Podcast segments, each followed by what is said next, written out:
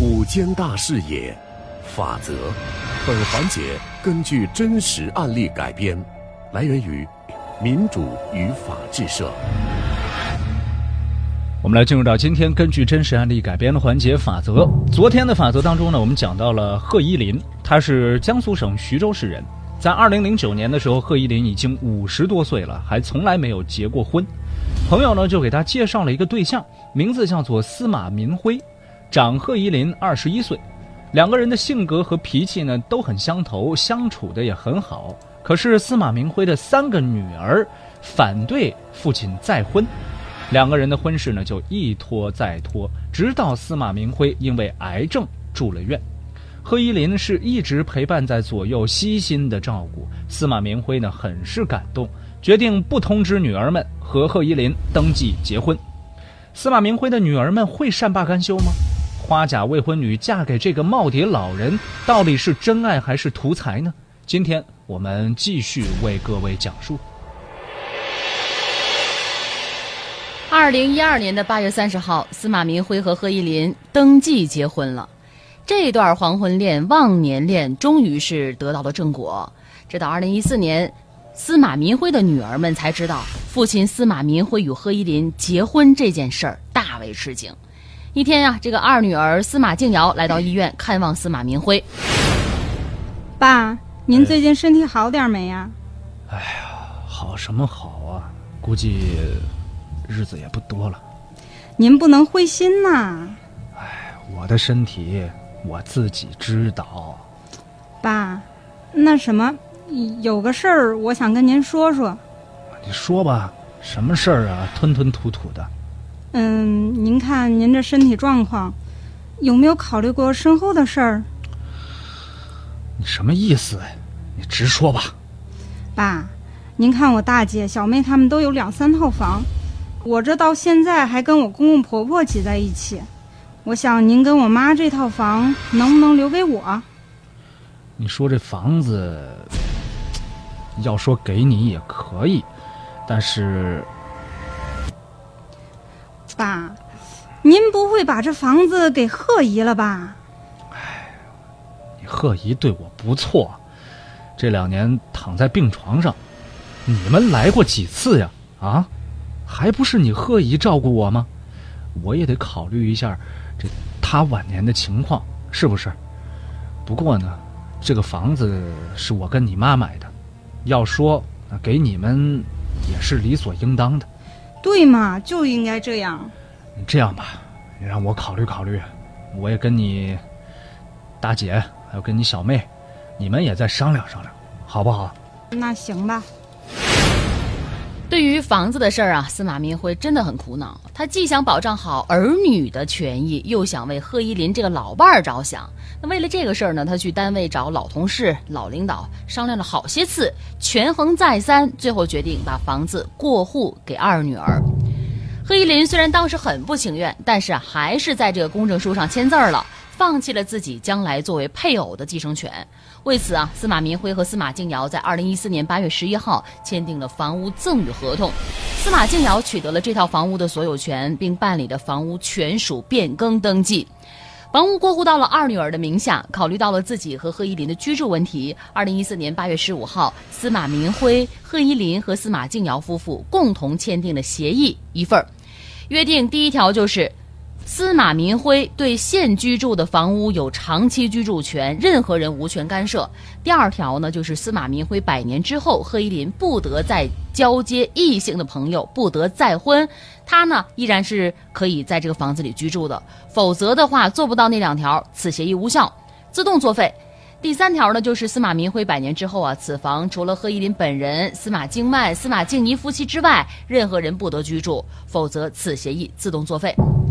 二零一四年八月三十号是司马明辉和贺依林结婚两周年的纪念日，而司马明辉已经到了弥留之际，自知啊时日不多，不禁为自己百年之后贺依林的居住问题担忧起来。为此，司马明辉立下了遗嘱一份儿。感谢组织和贺依林多年的照顾，使我延长了生命。根据三个女儿的表现。我的后事完全由组织和贺依林处理，别人不得干涉。我死之后，贺依林仍然保证的居住权，别人不得干涉。如有安葬等一切费用，必须由贺依林本人领取，别人不得干涉。司马明辉。虽然说立了遗嘱，司马明辉还是不放心，又另外自书声明一份。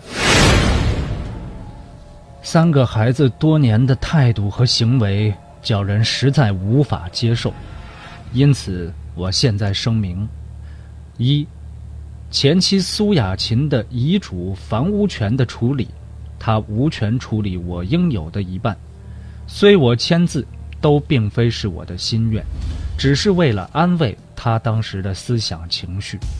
我现在收回应当属于我的一半房屋权。二。前妻苏雅琴的一半房屋权，我不干涉，可由三个女儿协商自行解决。三，住房的房屋权，有一半，即百分之五十为我所有，任何人不得干涉。依据自我有病以来，他们三人对我的态度和行为，我决定将这部分财产交由街道居委会所有，别人不得干涉。但希望居委会必须保证贺依林的居住养老，并在生活上困难时给予适当的帮助。司马明辉。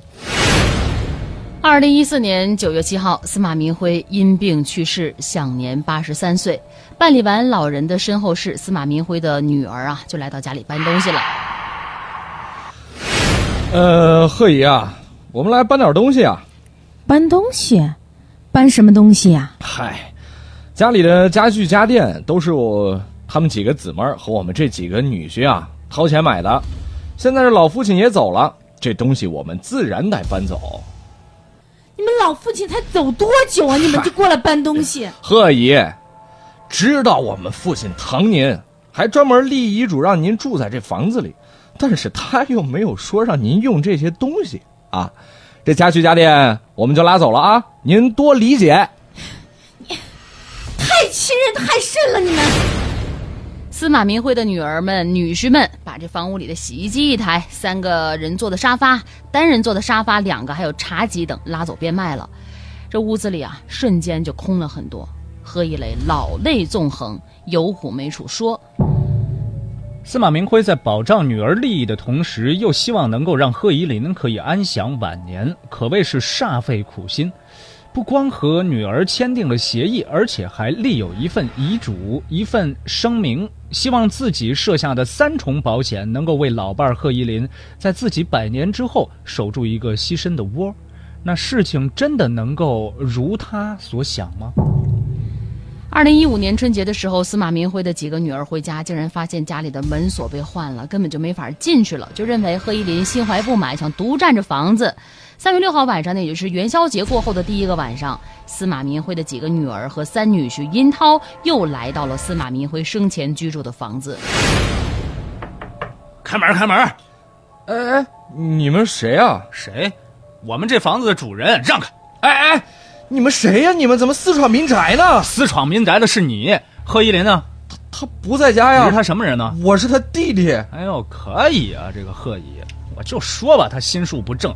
这爸爸刚一走，他就让他家人住进来了，想霸占我们的房子呢，没门儿！你瞎说什么呢？啊，我过来主要是陪我姐，她年纪都那么大了，你得有个人照应着呀。你也别解释了，这事儿跟你没多大关系，赶紧搬走！我告诉你，啊，顺便你告诉贺依林，他违反协议以后，他再也不用回来了啊。司马明慧的女儿女婿非常的生气，立刻喊来了锁匠，把这锁芯儿给换了，让贺依林的弟弟一家子搬离了房屋，并通知贺依林将房子里的东西全都搬走。那么打这天起呢，贺依林搬出了该房屋，再也无法踏进。二零一五年四月二十九号，司马明辉二女儿司马静瑶以三十万的价格将房屋卖给别人了，还办理了过户登记。贺依林的父母去世了，父母的房子留给了他弟弟，弟弟的孩子结婚之后往里面住。娘家已经回不去了，这贺依林真的是非常没有办法。无奈之下呢，只能以月租金一千块钱的价格，从二零一五年三月十号起，在外面租房居住。想想自己的遭遇啊，何依林就是泪如雨下。我说姐啊，你也别难过了，你天天这么哭，眼睛都哭坏了呀。你想，我怎么会不难过呢？这司马去世前，是我在照顾他呀。我们俩感情挺好的，他就是怕他这几个女儿找我麻烦，这专门留下遗嘱、协议还有声明，这给我居住权。我就本来我就应该住到这套房子里。你说这司马他才走多长时间，他这仨女儿他就翻脸不认人了呀？这这事儿办的确实太让人寒心了。这晚年晚年了，我竟然落在无家可归的地步呀！我姐，我觉得他那三个女儿实在太过分了，你要不要考虑咱起诉他们？这房子你虽然没有所有权，但你有居住权呀。对我有居住权，这司马给我留下这么多东西，就说让我住到这里面，我我必须要给自己讨一个公道。二零一五年五月，何依林来到了徐州市云龙区人民法院，一纸民事诉状将司马明辉的二女儿司马静瑶和三女婿殷涛告上了法庭。那贺依林能够打赢这个官司吗？下周的法则我们将会继续的为您讲述。感谢各位的收听和参与，感谢我们的合作单位民主与法制社。本期法则记者是田野丛林，编剧陈蕊。法则周一到周五直播十三点十五分。如果您想要回听往期法则，可以下载蜻蜓 FM，搜索关键词“法则”就可以了。您也可以关注九一二的微信公众号“九一二声音工坊”，直接在线收听，或者加入法则的群聊。您可以发送关键词“法则”。或者表演关键词表演获取群的二维码，识别之后就可以加入了。